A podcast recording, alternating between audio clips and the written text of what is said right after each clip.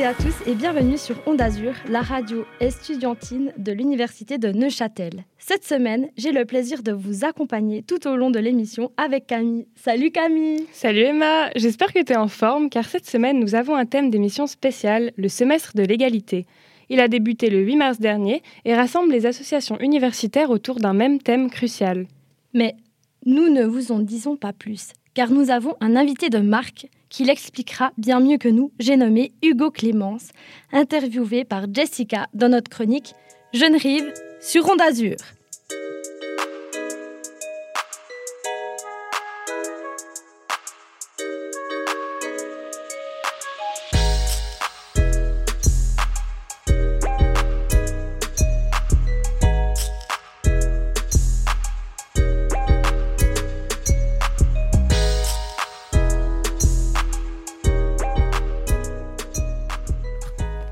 Bonjour à toutes et à tous, j'ai l'immense plaisir de recevoir aujourd'hui Hugo Clémence. Salut Hugo. Bonjour Jessica. Euh, Hugo, tu es une personne qu'on peut qualifier de mon, euh, pour le moins tu es une personne qu'on peut qualifier de très occupée. Tu es étudiant ici à l'université de Neuchâtel en communication, en histoire et en histoire de l'art. Tu es également engagé au PS des montagnes neuchâteloises. Tu as occupé divers postes à l'Uni en tant que représentant des étudiants et étudiantes ou encore comme président de l'ANEL. Et finalement, tu es membre du comité exécutif de la FEN et président. Et en tant que membre exécutif, tu es responsable et de la politique nationale et de l'égalité. Aujourd'hui, tu viens en ta qualité d'organisateur du semestre de l'égalité. Tu as une vie pour le moins rythmée, hein, si on peut le dire. Oui, soutenue, mais, mais c'est passionnant. Je pense bien. Du coup, Hugo, première question, est-ce que tu pourrais expliquer rapidement à nos auditeurs et auditrices qu'est-ce que le semestre de l'égalité, puisque égalité est un terme pour le moins assez général? Oui, justement, c'est du fait de cette généralité dans ce terme qui appelle beaucoup de notions, euh, beaucoup d'idées aussi. On a voulu... Euh, essayer d'apporter euh, à la communauté universitaire, mais pas que, puisque c'est aussi un semestre qui est ouvert euh, à l'extérieur, euh, un regard qui soit à la fois très pointu et à la fois qui pose beaucoup de questions. Je m'explique. tout a commencé en fait entre trois associations, qui étaient la FEN justement, et deux autres associations qui ne sont pas, pas universitaires en l'occurrence, Together et Sous Generis qui s'occupent respectivement des questions liées, euh, les questions LGBTQI+, euh, les questions aussi de la transidentité. Donc c'était vraiment plutôt la question de l'égalité des genres, l'égalité euh, des sexes, les questions aussi autour de la sexualité. Et puis on voulait faire un projet ensemble, d'essayer un peu de hum, voir ce qu'on pouvait sortir de ces thématiques-là et qu'on pouvait apporter en plus aux étudiants, mais aussi aux extérieurs. Et puis le projet a grandi et finalement elle a rassemblé beaucoup plus d'associations, notamment beaucoup d'associations universitaires. Les quatre euh, facultés sont représentées. Et l'idée en fait, c'est que chaque association, par le prisme de ses spécialités, de ses intérêts, euh, essaie d'apporter une contribution, une petite pierre à cet édifice qu'est l'égalité. Quelques exemples, par exemple, euh, la faculté de droit, l'association l'ANED, qui va avec Elsa organiser un atelier sur le mariage pour tous, par exemple, au niveau juridique, euh, l'association de philosophie qui va faire quelque chose sur la métaphysique du genre. Donc, on essaye vraiment d'avoir une transdisciplinarité, d'avoir quelque chose d'assez euh, global comme point de vue, et en même temps qu'aborde ces questions d'égalité sous des angles très spécifiques, très scientifiques. Et finalement, le but, c'est de donner aucune réponse. On ne veut pas donner une réponse, on ne veut pas dire ça c'est juste, ça c'est faux, mais c'est d'ouvrir la question, d'ouvrir le champ des possibles par rapport à cette question. Et euh, il y a combien d'événements en total? Est-ce que toute l'université y participe Vu que tu as dit qu'il y avait les quatre facultés, est-ce qu'il y a vraiment toutes les associations Non, il n'y a pas, toutes les associations. Vous savez qu'il y a beaucoup, beaucoup d'associations à l'université. J'essaye de dire un chiffre comme ça, mais il y en a une trentaine, il me semble. Euh, donc non, clairement pas. Il y a une douzaine d'événements qui se font. Euh, les quatre ANE, en tout cas, sont, sont, sont impliqués. Après, c'est sûr que, que, nous, on a lancé l'invitation déjà en, décembre, novembre de, de l'année passée. Donc ça fait déjà un moment qu'on est dessus. Évidemment que tout le monde n'a pas répondu, mais on est quand même très content parce que moi personnellement je m'attendais à avoir peut-être 3-4 associations parce que c'est quand même assez demandeur d'organisation en fait. Et on est assez content parce qu'on a vraiment une douzaine d'associations qui ont spontanément dit oui moi ça m'intéresse. Certaines sont mises ensemble donc on a aussi une alliance entre des associations qui vont essayer d'allier un peu leurs compétences leurs connaissances. Euh, donc globalement je trouve qu'on a un très bon équilibre ni trop peu euh, ni trop Ok, et puis tu disais que c'était pas un événement réservé uniquement à la communauté universitaire, mais par exemple nos amis de Lausanne, par exemple, qui nous écoutent du compas sur Fréquence Banane, pourraient par exemple y participer? Bien sûr. Alors l'idée c'était plutôt effectivement de centraliser les choses à Neuchâtel, euh, puisque la plupart des associations sont neuchâteloises et puis que la FEN euh, est un des groupes partenaires du projet, donc ça semblait un peu logique de voir aussi une centralisation. Mais je parlais justement des, associations non universitaires, les deux que j'ai citées avant, mais on peut citer par exemple aussi le Parlement des jeunes euh, de la Chaux-de-Fonds et de Neuchâtel par exemple. On a aussi justement un partenariat avec l'Université de Genève pour l'exposition qui arrivera pas normalement ce semestre, mais peut-être le semestre prochain dans une continuité. Donc oui, c'est tout à fait ouvert à, à, public externe. Alors évidemment, on aurait aimé que ça se fasse en présentiel. Vous comprenez bien qu'il y a une grosse frustration à ce niveau-là. Ouais, c'était ma prochaine question justement. Si est-ce que vous aviez peut-être la possibilité de faire des événements en présentiel ou pas? Mais je suppose Alors, pas.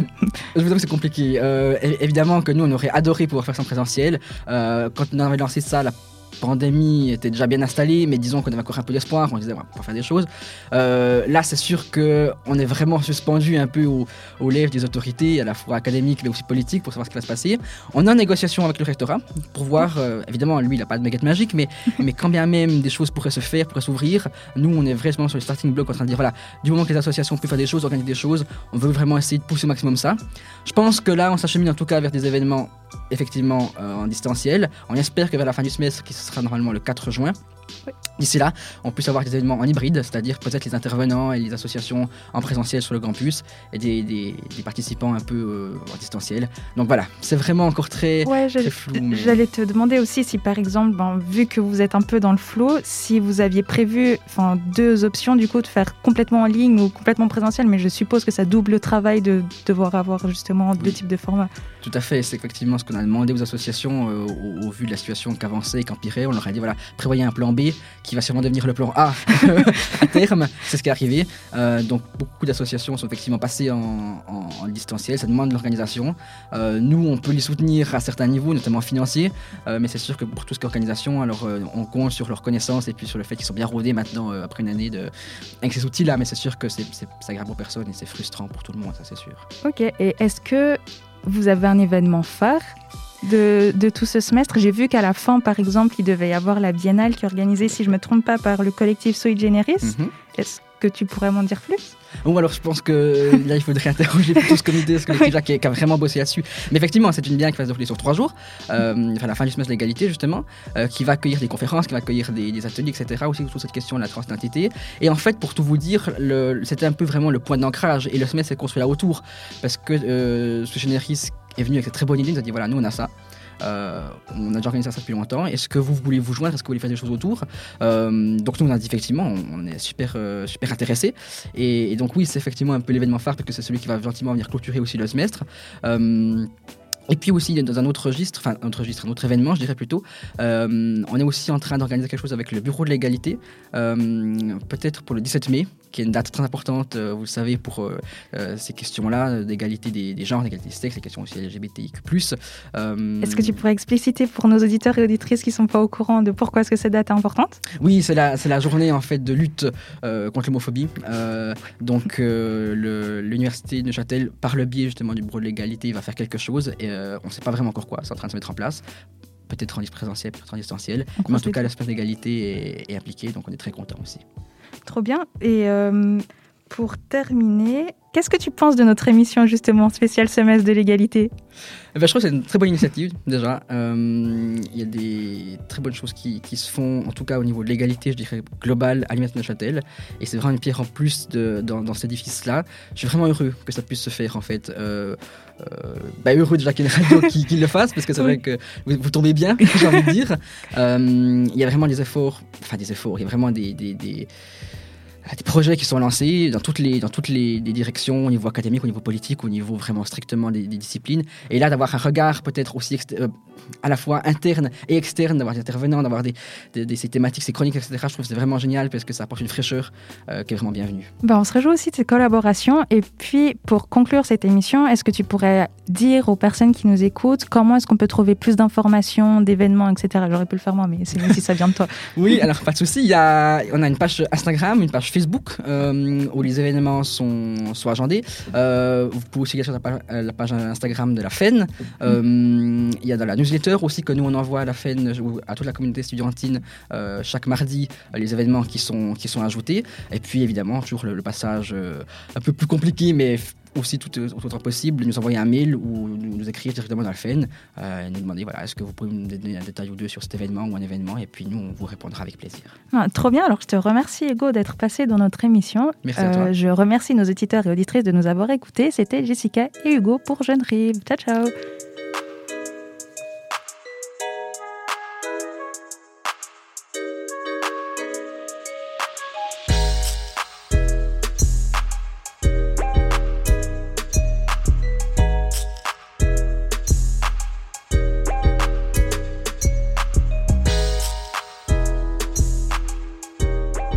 Merci Jessica et Hugo pour cette interview plus qu'intéressant et merci Hugo pour ce magnifique projet qu'est le semestre de l'égalité.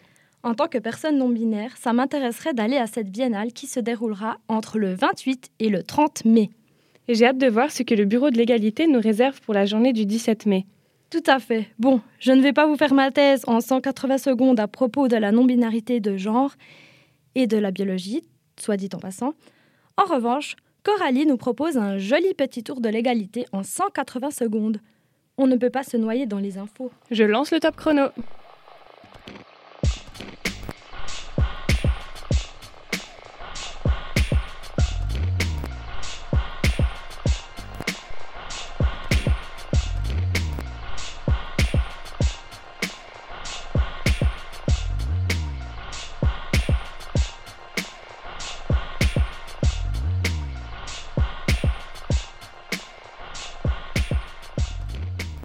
Aujourd'hui, j'avais envie de vous faire un tour du monde des grèves féministes. Je vous emmène donc pour un voyage qui débute à Neuchâtel pour revenir dans notre canton favori.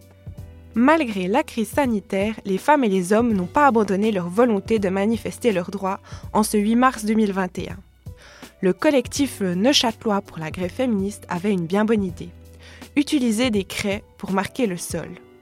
La thématique de l'espace me touche particulièrement étant géographe. On occupe l'espace et on fait entendre nos voix, disait-elle et disait-il. Comment occupe-t-on l'espace en inscrivant sur le sol? Au moyen de slogans, de souhaits, de revendications ou encore d'hommages féministes.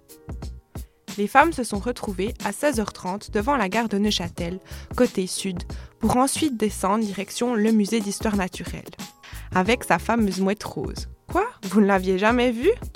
Bref, je vous épargne les détails pour finalement arriver à la fontaine de justice. Retour sur le moment phare de cette grève.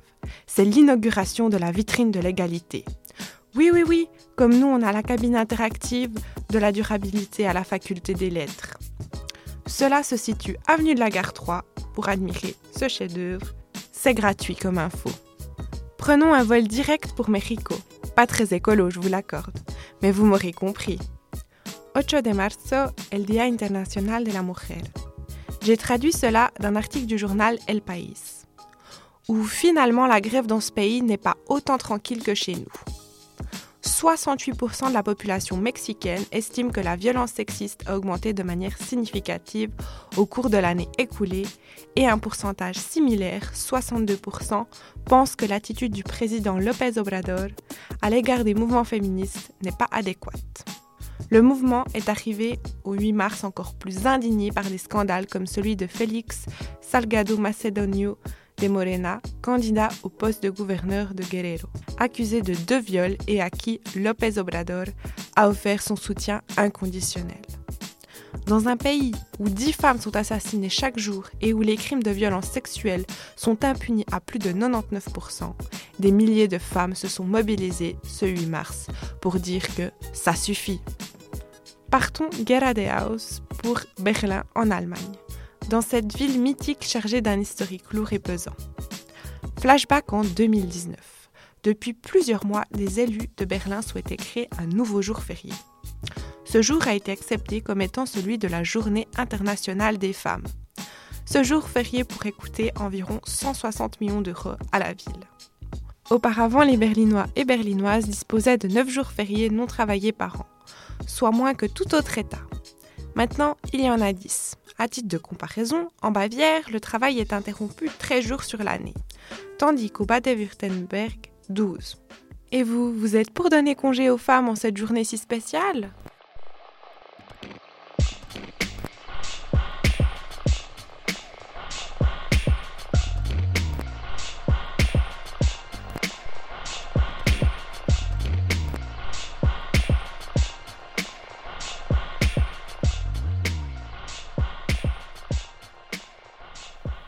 Elle ne nous avait pas menti. Trois minutes chrono. Merci Coralie pour ces infos toutes plus intéressantes les unes que les autres.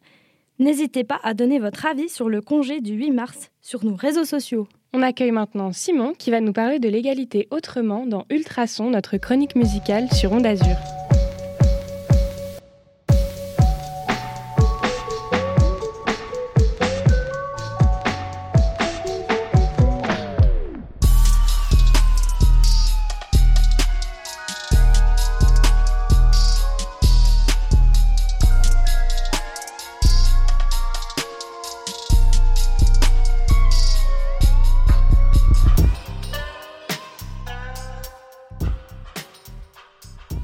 Adieu salut, c'est moi Simon qui suis de retour et qui revient pour vous jouer un mauvais tour, avec une chronique musicale particulière en cette émission particulière. Alors aujourd'hui, on baisse un peu la voix, on s'installe confortablement dans son fauteuil, on se met en mode espace 2 et on parle d'égalité. Mais du coup, au lieu de consacrer cette chronique musicale à vous faire une chanson, j'ai plutôt décidé cette fois de parler d'égalité elle-même dans la musique à travers un courant musical particulièrement intéressant du début du XXe siècle, qui, même s'il paraît savant, nous permet de réfléchir sur le présent. Et c'est beau, parce que ça rime. Alors, replongeons-nous dans cette merveilleuse époque de guerre et d'épidémie, Enfin non, je rigole. On va dire quand même que c'était une bonne période de richesse intellectuelle aussi, de floraison, de penseurs, d'innovation également, et de croissance dans tous les domaines. Et reprenons les concepts des grands compositeurs des temps modernes sous la loupe de la question des valeurs du semestre de l'égalité. Alors, tout le monde connaît cette magnifique ouverture de la cinquième symphonie de Beethoven, et pour cause, c'est sûrement un des chefs-d'œuvre de la musique occidentale les plus reconnus. Notre beau vieux Ludwig, ce compositeur allemand qui arrive tel une bombe et qui laisse son empreinte indélébile dans l'histoire de la musique, aux côtés des plus grands de son temps, euh, notamment lorsqu'il est euh, regroupé avec ces fameux groupes qu'on a nommés la première école de Vienne, eh ben, ce n'est pas une petite chose. Et c'est l'apothéose de la maîtrise de la composition classique, l'ode à la tonalité, le sacrement de l'harmonie. Mais c'est sans compter sur la seconde école de Vienne qui s'inscrit dans l'exact opposé, et c'est ça qui nous intéresse aujourd'hui. En 1923, Arnold Schoenberg, un compositeur autrichien que j'apprécie particulièrement, théorise la théorie du dodécaphonisme. Alors qu'est-ce que c'est? C'est un mouvement qui se veut révolutionnaire en allant à l'encontre de toute approche classique de la composition musicale. En effet, le but, c'est de faire révolution à la tonalité, cette hiérarchie musicale qui impose des relations particulières entre des notes d'une gamme et qui définit toute une série de règles pour la composition on entre alors dans l'atonalisme. Enfin, pas vraiment, on en avait déjà un peu goûté avant, mais c'est vraiment avec Schoenberg qu'on commence sérieusement à prendre ça en compte. Alors, on a tous appris la musique à l'école, hein. on sait chanter, plus ou moins bien, surtout moi, hein, plutôt dans le moins que dans le plus. Donc euh, on sait faire Do, Ré, Mi, Fa, Sol, La, Si, Do, mais là, le but justement, c'est de tout casser. Il n'y a pas de tonique, il n'y a pas de dominante, il n'y a pas de vraie gamme majeure ou mineure. Toutes les notes, c'est-à-dire les 12 demi-tons qui constituent la gamme chromatique traditionnelle, ils sont égaux et cela peu importe comment on commence, comment on avance ou comment on finit. On entre dans le sujet de la série donc, hein, c'est ou du sérialisme d'ailleurs. C'est un assemblage de notes sans relation tonale entre elles et qu'on définit comme la base d'une composition. Donc Schoenberg, lui, il utilise les 12 notes de la gamme chromatique, dodécaphonisme, 12 sons donc tous sans en laisser pour compte. Donc pas de jaloux, chacun peut être utilisé une fois ou plusieurs fois, mais au moins une. Parfois, on ne représente même pas les mesures. Donc on laisse même pour compte la temporalité, les mesures, la structure. Et ça, mes amis, c'est toute la beauté de cette théorie de décaphonique. Alors, même si elle semble barbare à l'écoute pour certains, et ça lui vaut beaucoup de critiques à cet égard, au moins c'est bon, c'est fait, la musique est libérée des chaînes de la tonalité qui l'empêchent de s'exprimer aussi librement qu'il lui est physiquement possible. Alors on parle encore de seconde école de Vienne, hein, et j'aimerais beaucoup m'éterniser sur les beautés de la musique de Berg ou de Webern qu'on a également regroupé sous cette entité, mais ne nous perdons pas.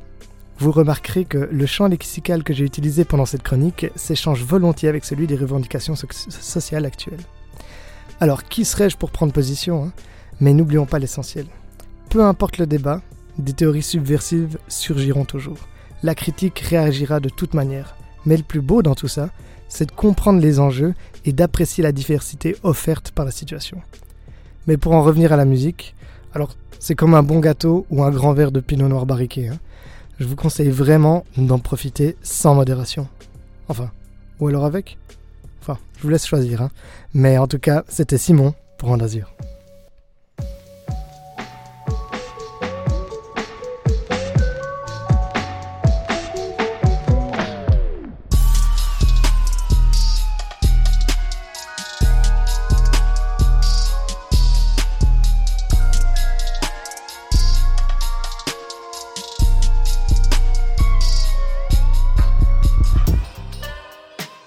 Je sens que nos auditrices et auditeurs vont inonder de compliments ce mélomane. Ça, c'est sûr. Merci Simon pour ta super chronique. Et sinon, il me semble que la prochaine chronique, c'est la tienne. De quoi tu vas nous parler aujourd'hui, Camille? Vu qu'on est sur le sujet du semestre de l'égalité, j'ai choisi un sujet qui me tient à cœur, la charge mentale. On l'a toutes et tous expérimenté ou on connaît quelqu'un dans notre entourage qui l'a subi. J'espère que tu n'as pas oublié d'agrémenter tes explications d'exemple et que tu ajoutes ton grain de sel afin de rendre la définition digeste. Je m'en charge.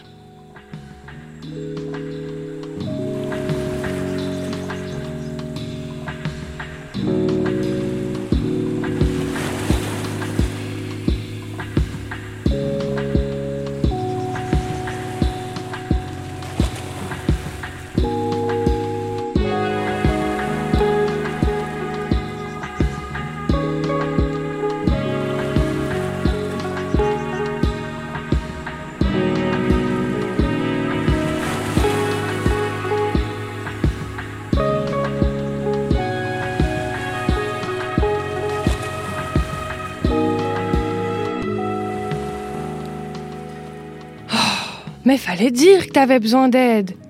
Cette phrase-là, je la connais très bien, et je suis sûre que vous la connaissez toutes et tous. Qu'on l'entende au quotidien à la maison, adressée à sa mère dans l'environnement familial ou adressée en général par des hommes à des femmes de leur entourage, elle ne choque pas, parce qu'elle est banale. Mais le fallait dire que t'avais besoin d'aide, c'est la phrase de trop, celle qui fait déborder le vase quand tout est organisé parfaitement chez vous, pour vous, mais aussi et surtout pour les autres acheter le cadeau pour l'anniversaire de la mère du conjoint, être sûr que les courses sont faites et qu'elles ne constituent pas juste en des chips et des surgelés, laver le sol parce que oui, quand on passe dans le couloir, ça nous enlève presque les chaussettes tellement ça colle. Tout ça sont des éléments du quotidien imposés à beaucoup trop de femmes lorsqu'elles vivent avec quelqu'un. C'est bête, ça part de rien et c'est souvent pas méchant. Ce sont ces choses de la vie auxquelles les partenaires ne pensent pas et qui se retrouvent sur les épaules de la femme et ou de la mère. Ce sont des petites choses de la vie qui, mises les unes sur les autres, font plier ses épaules jusqu'à l'épuisement moral, l'affaiblissement du couple et parfois même la mort de l'amour. Vous l'aurez compris, cette semaine, en l'honneur du semestre de l'égalité, j'ai voulu parler d'un thème encore trop méconnu et qui me tient à cœur, la charge mentale. Concept connu depuis bientôt 40 ans, la charge mentale a gagné en visibilité ces dernières années, notamment grâce à la reconnaissance du travail domestique comme véritable fardeau. Le travail domestique comporte notamment l'entretien des enfants, le ménage, l'entretien du linge, les repas, etc., etc. Selon l'Office fédéral de la statistique, le travail domestique quotidien est en grande majorité effectué par les femmes. En 2016, les mères en couple ont effectué en moyenne 44 heures de travail domestique par semaine, soit l'équivalent d'une deuxième semaine de travail à temps plein.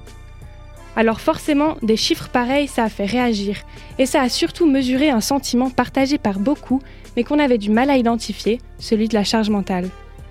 À la base, et partant d'un constat purement scientifique, le problème de la charge mentale est inhérent au cerveau humain, affirme le secrétaire général de l'association romande Promente Sana. Lié au tourbillon d'informations et de sollicitations qu'il reçoit à notre époque, il surviendrait lorsque le cerveau n'arrive plus à suivre et génère des réactions de stress en continu. C'est une impression de décalage entre nos propres capacités et ce qui nous est demandé au quotidien qui génère le plus de frustration et de tension passé depuis un petit moment concept sociologique, il désigne un épuisement mental ressenti majoritairement par des femmes qui doivent gérer au quotidien leur travail, leur famille et les emplois du temps de tout le monde autour d'elles. La philosophe Nicole Bray, de l'Université Laval de Québec, la définit comme étant un travail de gestion, d'organisation et de planification qui est à la fois intangible, incontournable et constant, et qui a pour objectif la satisfaction des besoins de chacun et la bonne marche de la résidence. La visibilité de la charge mentale subie par les femmes, c'est le combat de la page Instagram T'as pensé à? Des témoignages édifiants de banalité y sont répertoriés chaque jour dans des scènes si habituelles qu'on se demande parfois si c'est pas chez nous que ça s'est passé. On peut y voir que la charge mentale réside dans les moindres détails de la vie quotidienne et est souvent inscrite dans les pratiques les plus banales de la société. Sur ce compte, les témoignages s'enchaînent. Pour moi, la charge mentale, c'est quand on fait un repas entre amis et que toutes les femmes sont en train de débarrasser la table pendant que les hommes sirotent leur digestif en refaisant le monde. Ou encore, touchant un sujet plus grave et plus vaste, pour moi, la charge mentale, c'est de gérer les deux enfants toute la semaine en plus de mon travail d'infirmière et de le voir bouder parce que je refuse de faire l'amour. Ce sont des attitudes ancrées dans une vision de la société, une construction archaïque des rôles attribués au genre, une construction tellement intériorisée qu'on n'arrive pas à s'en débarrasser dans notre génération et que l'on reprend naturellement les dynamiques héritées de siècles d'oppression. Comment alléger cette charge mentale et surtout, comment redéfinir les rôles durablement au sein d'un couple ou d'une famille?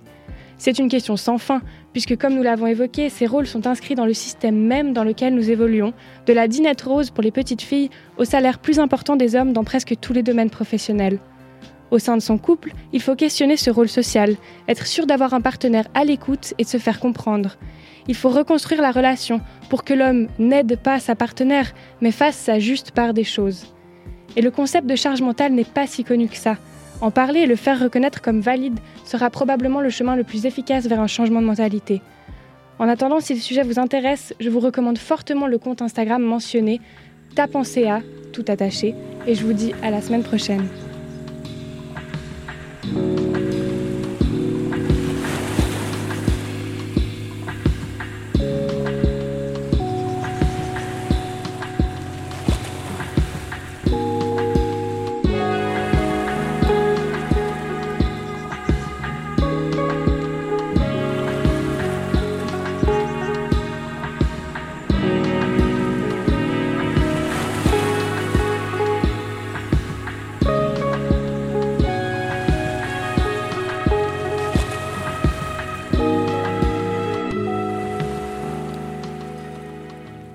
Merci Camita d'être ça.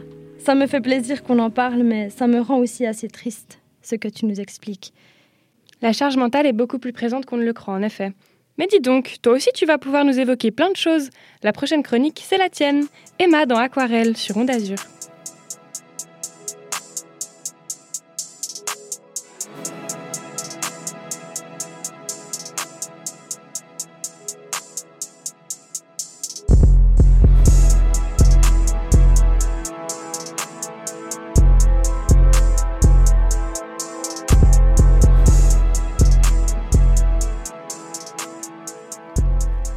Beaucoup d'êtres humains considèrent l'art à la fois comme un moyen d'exprimer ses émotions et à la fois comme un médium permettant de véhiculer des idées engagées.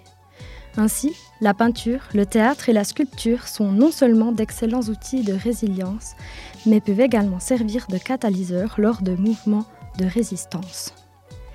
Ces activités individuelles et collectives dynamisent les groupes et bousculent certains phénomènes sociaux. Da Arabian MCs, dit DAM, qui est d'ailleurs le premier groupe de rap palestinien, s'inscrit dans ce genre d'œuvre d'art puissant. Dam, qui signifie éternité en arabe et sang en hébreu, groupe de hip-hop dont la chanteuse se nomme Maïsa Daw, porte des messages de paix et évoque des thèmes tels que la violence, la pauvreté, l'occupation israélienne et la communauté LGBT. Laissez-moi maintenant vous interpréter une traduction d'un de leurs sons que je trouve particulièrement waouh. Ton corps à eux. 90, 60, 90, 175, plus de 50. 90 poitrines, 60 tours de taille, 90 hanches, 175 tailles, plus de 50 poids. Telles sont les mesures de ton corps. On devrait appeler ça ton corps à eux. Ton t'appartient, mais ton corps appartient à eux. Une âme libre dans un corps emprisonné. Ça m'a pris du temps pour comprendre mon corps, mon corps féminin. Son corps à lui se promène, couche à droite à gauche, disparaît, commet des erreurs, se repent, nous pardonnons et il recommence. Il est en marche pour toujours avec l'ordonnance médicale. Puis-je en dire autant pour mon corps? Une erreur suffit. Un slip, une photo, une vidéo, Combien d'yeux sont sur mon corps? Combien de visages à mon corps? Mon corps est féminin, mon corps est arabe, mon corps est arabe féminin. Combien de pronoms à mon corps? Il y a un je et il y a un tu. Il y a nous et il y a eux. Eux contre nous et toi contre moi. Tout le monde contre moi et moi contre tout le monde. Même dans le trouble, même dans la lutte, mes responsabilités sont doubles. Si tu résistes, tu blesses leur sionisme. Si je résiste, je blesse également leur masculinité. Et même si mon corps est conscient de l'oppression, il reste fragile. Ça m'a pris du temps pour apprendre à être amoureuse de mon corps, mon corps arabe féminin.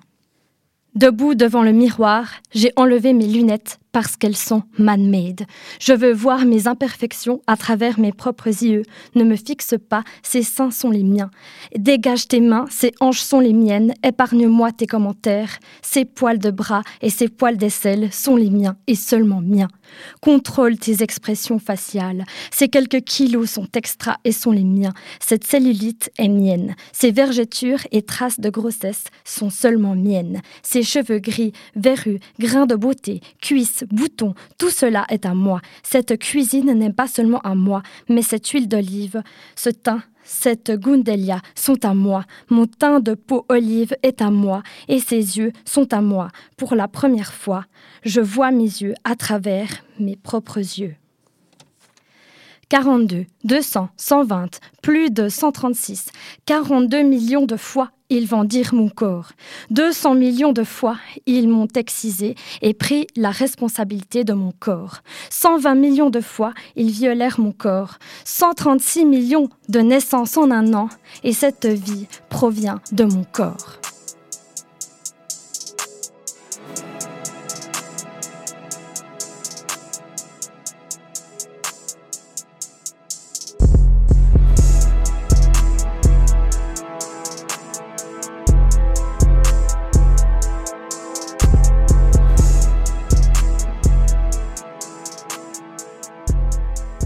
Bah dis donc, merci Emma pour ce super travail. Tu t'es vite mise dans le bain. Tu m'as vraiment impressionnée en traduisant ce texte arabe. Comment t'as fait? L'expérience, l'imagination et le travail. Le travail et la patience. Je me suis jetée à l'eau, j'ai charbonné jusqu'à me noyer dans le travail. Comme pour toutes nos chroniques, n'est-ce pas?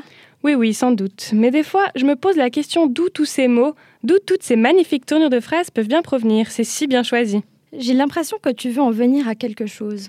Écoute, euh, nombreuses sont les personnes qui, à travers l'histoire, ont avoué que les révélations divines leur ont donné à voir et à créer de sacrées images.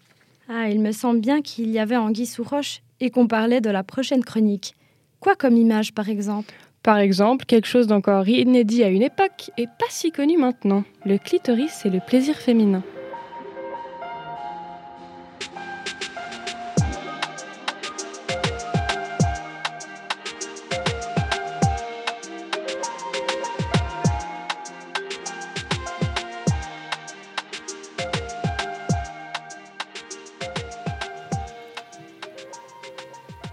J'ai d'abord rencontré Hildegard von Bingen en tombant par hasard dans les méandres d'Internet sur l'illustration de la troisième vision de son livre des œuvres divines intitulé Dieu, le cosmos et l'humanité. Je suis curieuse de savoir ce que les contemporains y ont vu, car pour moi, il n'y a aucun doute. C'est la représentation artistique d'une vulve. Je vous laisse regarder, tout y est. Grande et petites lèvres, entrée du vagin, sortie de l'urètre et même clitoris sous la forme d'une jolie fleur aux pétales rouges. Une nonne bénédictine rhénane ayant vécu au XIIe siècle, qui rédige un ouvrage mystique si magnifiquement enluminé, il me fallait faire sa connaissance.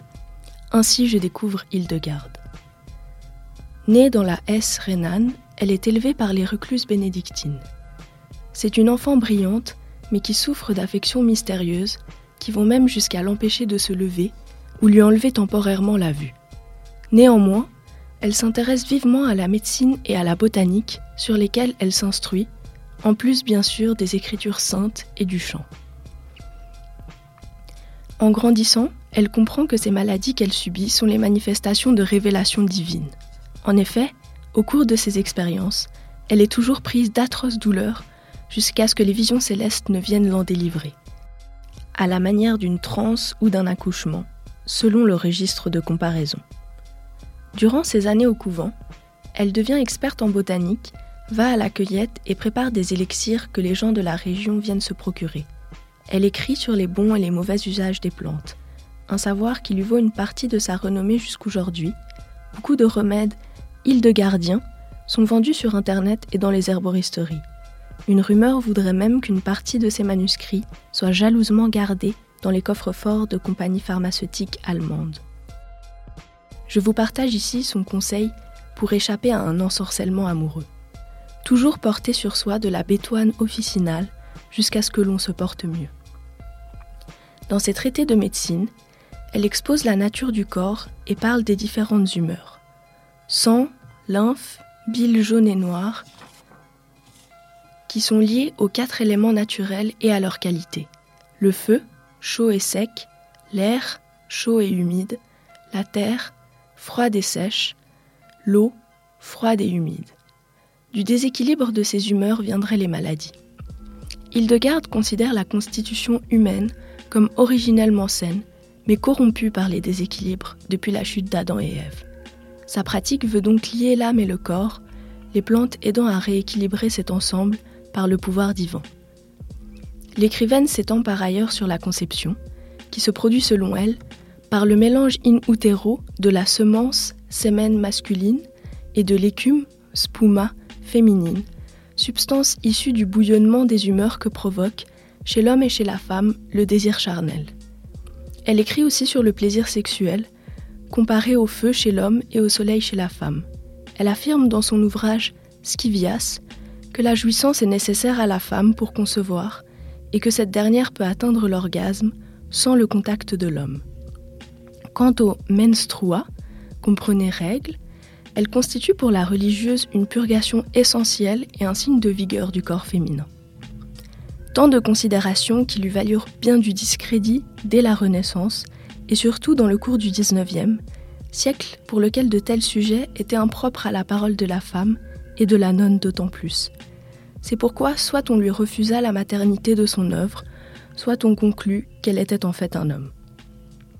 Éminote compositrice, ses œuvres musicales, mystiques bien sûr, paraissent comme étonnantes et originales à son époque. De son art et de sa science, Hildegarde dira toujours qu'ils lui sont transmis par Dieu. Elle évoque quelque chose comme un nuage lumineux dans lequel je vois des images et j'entends des mots.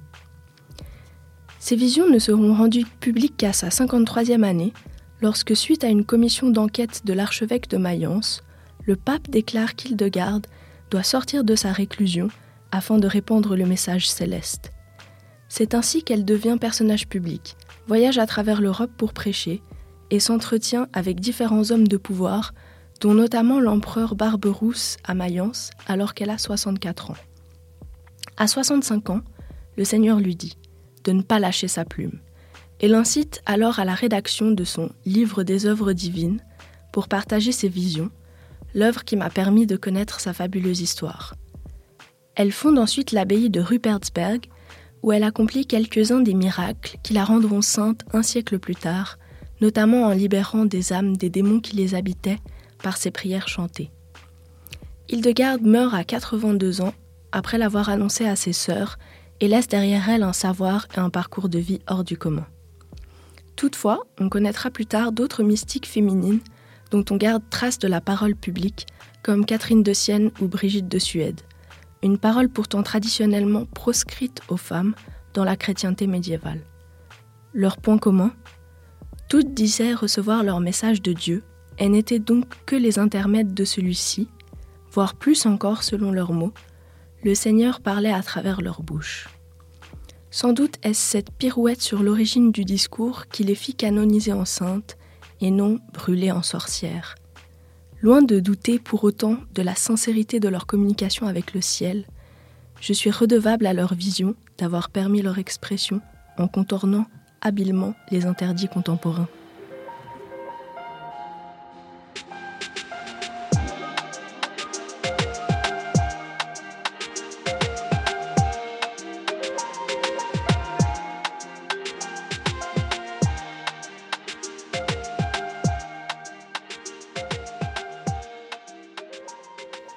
C'était Inès pour Odyssée, notre chronique culturelle. Merci Inès pour toutes ces infos précieuses. C'est vrai, ça, j'aurais jamais pensé apprendre des choses sur une nonne visionnaire du XIIe siècle. On va changer radicalement de registre et on va se plonger dans l'univers du sport avec Jonathan. C'est vrai que l'égalité dans le monde du sport, c'est pas encore tout à fait ça.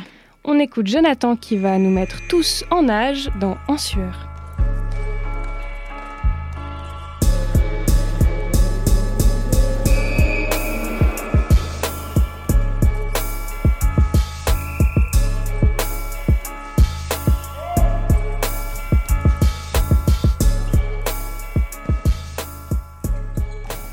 Euh, bonjour, laissez-moi poser ma bouteille d'eau. Et je suis à vous. Quoi de plus épineux que de parler de sport durant cette émission dédiée au semestre de l'égalité? En effet, certains sujets comme le salaire ou la question de l'identité de genre dans les domaines sportifs sont on ne peut plus actuels et suscitent de vives réactions. Avant toute chose, je souhaite préciser que quand j'utilise les termes homme et masculin, je fais référence aux personnes de sexe biologique masculin, et lorsque je parle de femme et féminin, je fais référence aux personnes de sexe biologique féminin. Pour simplifier la compréhension, je parlerai donc de sexe et pas de genre ici. Il y a quelques mois, c'est l'équipe féminine américaine de football qui réclamait, en vertu de la loi sur l'égalité de rémunération, un salaire équivalent à l'équipe masculine. Et plus récemment, Joe Biden, président à la connotation plus progressiste que son prédécesseur Trump, qui autorisait dans un décret que les personnes transgenres, y compris nées de sexe masculin biologique, puissent concourir dans la catégorie femmes. Cependant, et à l'inverse du sujet de l'égalité au travail par exemple, D'autres variables rendent le débat sportif encore plus complexe. L'Observatoire Sport et Activité Physique Suisse, dans un rapport de 2017, recense que les femmes sont encore minoritaires dans les clubs sportifs suisses. Elles représentent 36% des sportifs licenciés dans un club en Suisse. Ce chiffre est néanmoins en très légère hausse. En 1996, cela s'élevait à 30%.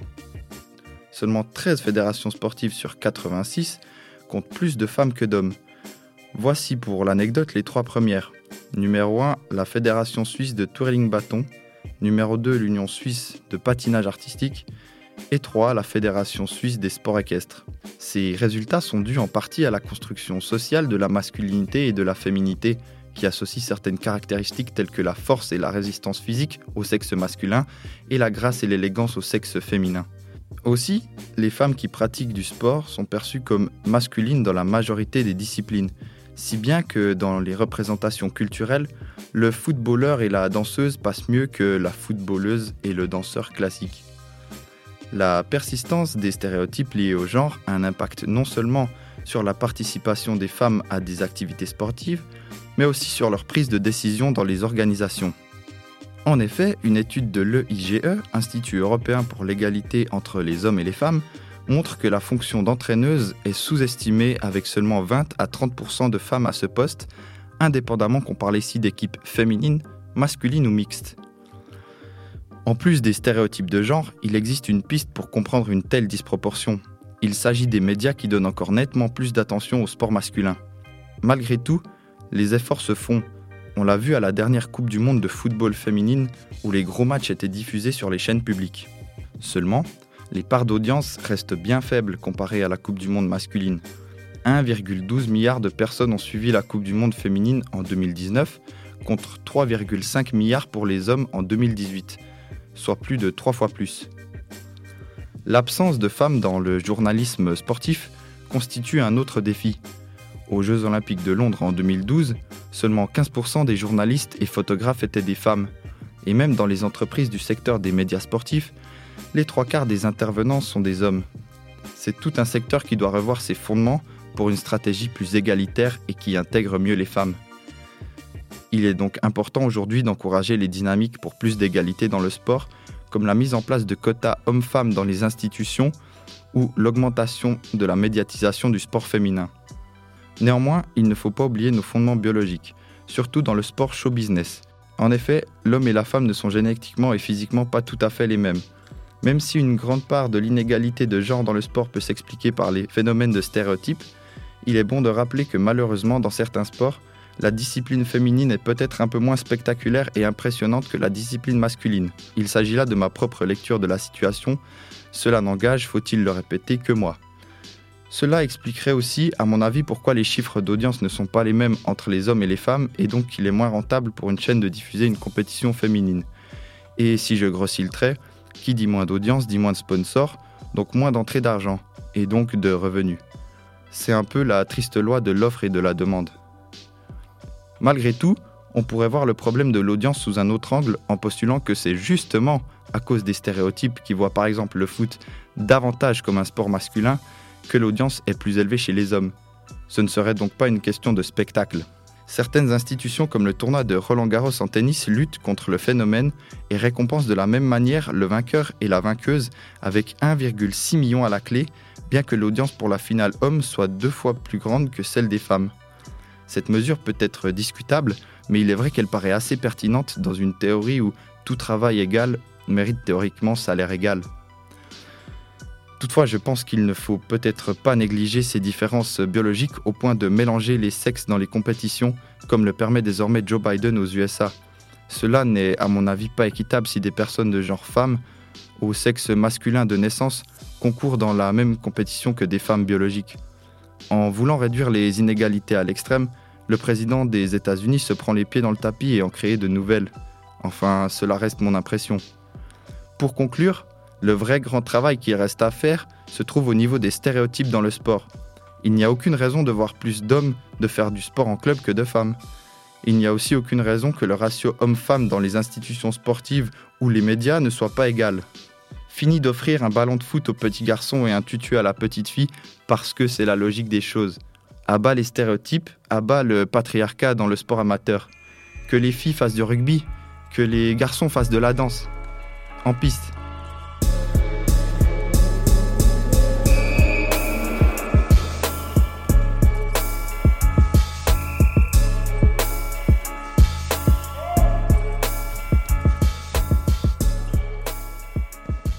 Merci Jonathan.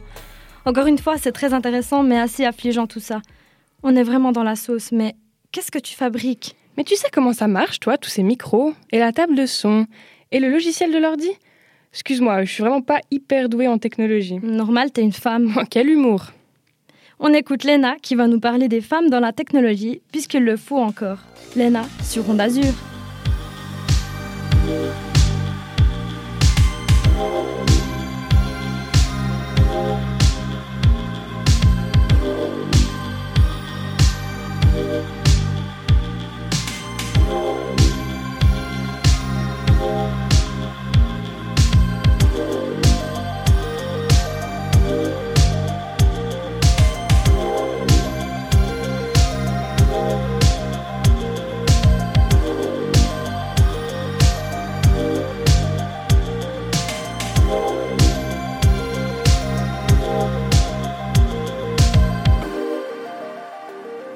Albert Einstein a découvert la relativité, et son nom est automatiquement lié aux notions d'intelligence, de génie, de savoir.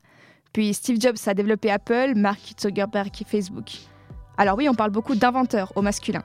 Et difficile de citer une femme inventrice, à part Marie Curie, la physicienne aux deux prix Nobel. J'ai donc décidé de faire un focus sur les femmes dans la tech, leur sous-représentation, le sexisme dans le milieu, leurs inventions. Il y a un peu plus d'un an, le quotidien Le Temps a publié un article pour parler de la parité homme-femme dans le domaine de la technologie. Le papier démontre que les femmes peinent à se faire une place dans le milieu, en Suisse comme dans le reste du monde. Chez nous, moins de 10% de femmes sont inscrites dans des EPF ou des HES. Et selon le temps, à ce rythme, il faudrait 257 ans pour atteindre une parité homme-femme dans ce domaine. D'autres pays s'en sortent mieux que la Suisse.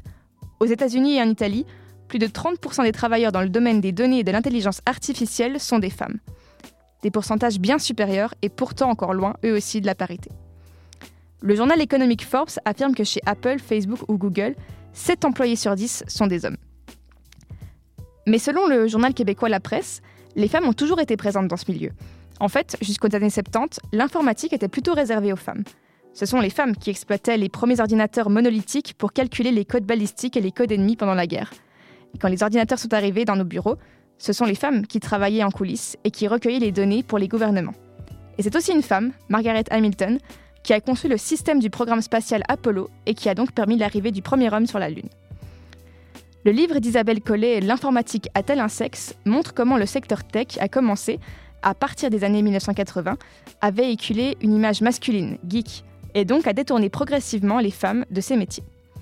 Et puis pour celles qui ont les diplômes, très peu réussissent à fonder une entreprise, se heurtant souvent à des comportements discriminatoires quand elles cherchent des investisseurs. Et tout ça, ça entraîne des répercussions graves sur le développement de la société. On sait déjà que l'intelligence artificielle peut être biaisée par le manque de données et de tests effectués sur des femmes, et donc propager des algorithmes misogynes et des inégalités sexistes. Alors oui, il y a encore du chemin à parcourir pour que les filles se lancent en nombre dans une formation plus technologique. Ce n'est plus un tabou. Les femmes sont discriminées dans ce domaine. Mais si on se tourne vers le passé et qu'on réalise le nombre incroyable de femmes qui ont développé des projets technologiques indispensables de nos jours, eh bien il y a de l'espoir. Alors voici une petite liste de femmes inventrices. Parmi les pionnières, il y a Ada Lovelace. Au milieu du 19e siècle, elle invente ce qu'on apparente au premier programme informatique du monde. Toujours dans le domaine de l'informatique, mais bien plus tard, au milieu du XXe siècle, la mathématicienne et physicienne Grace Hopper développe le compilateur, un programme permettant de traduire les instructions humaines en code source informatique. Son travail a servi au développement d'un langage informatique international. Et ce serait elle aussi qui a inventé le terme de bug informatique. Eddie Lamar, une Autrichienne qu'on connaît surtout pour sa carrière d'actrice à Hollywood dans les années 30. Elle était considérée comme la plus belle femme de son époque. Mais bien plus important, elle a été une inventrice hors pair. Pendant la Deuxième Guerre mondiale, en 1941, avec un ami, il développe un moyen de coder des transmissions. Aujourd'hui encore, la plupart des téléphones portables mettent à profit les principes de l'invention de Lamar. Ce principe de transmission est utilisé pour le positionnement par satellite, les GPS par exemple, les liaisons chiffrées militaires, les communications des navettes spatiales avec le sol ou encore la technique Wi-Fi. Joyce Weisbecker, première professionnelle des jeux vidéo indépendants. En 1976, alors que les consoles de jeux programmables viennent à peine de sortir, elle gagne ses premiers dollars en proposant à la société RCA des jeux inédits. Des quiz pour deux joueurs, jeux d'action, courses de voiture ou jeux du chat et de la souris. Et plus récemment, Alice Comble, ingénieure et fondatrice de Green Minded, une start-up qui a créé une borne connectée et intelligente de collecte de mégots, premier déchet mondial. L'invention des essuie-glaces, on la doit à une femme, Mary Anderson, qui dépose son brevet en 1903. Et pourtant, son idée n'intéresse personne, parce que l'industrie d'automobile n'en est alors qu'à ses débuts. Évidemment, on imagine bien que ce n'a pas été si simple pour ces femmes de mettre en avant leurs inventions. Leurs idées ont souvent été volées, elles ont été méprisées. Aujourd'hui encore, le sexisme perdure au sein du monde de la tech. Alors imaginez, au 19e et au 20e siècle. Je vais terminer en citant le magazine Forbes, qui a lancé un message encourageant. Plus les femmes trouveront une place dans le monde de la tech, plus l'innovation et l'entrepreneuriat en profiteront. Alors soyons innovants et dotons-nous d'outils et de méthodes pour atteindre la parité dans nos équipes. Par exemple, commençons par mettre en place un vrai congé paternité digne de ce nom. Instaurons la crèche d'entreprise. Recrutons en pensant aux candidates. Faisons attention au langage et au vocabulaire inclusif. Féminisons nos équipes dès le départ. Les équipes mixtes superforment économiquement.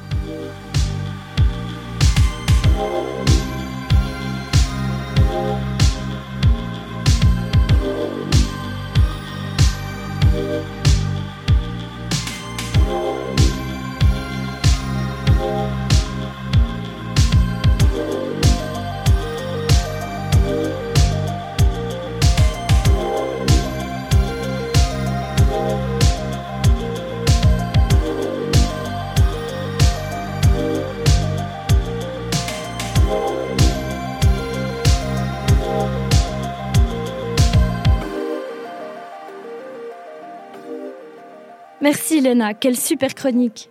Oui, c'était très intéressant. Et à l'occasion, Jessica, notre ingénieure son, pourra nous expliquer comment marche le studio.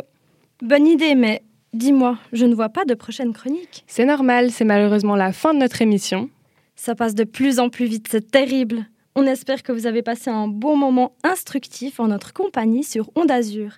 En tout cas, moi j'ai adoré passer ce moment avec toi Camille. Moi aussi Emma. La semaine prochaine, on se retrouve pour des chroniques toutes plus cool les unes que les autres. Et en attendant, vous pouvez nous retrouver sur nos réseaux sociaux et sur toutes vos plateformes d'écoute préférées. À la semaine prochaine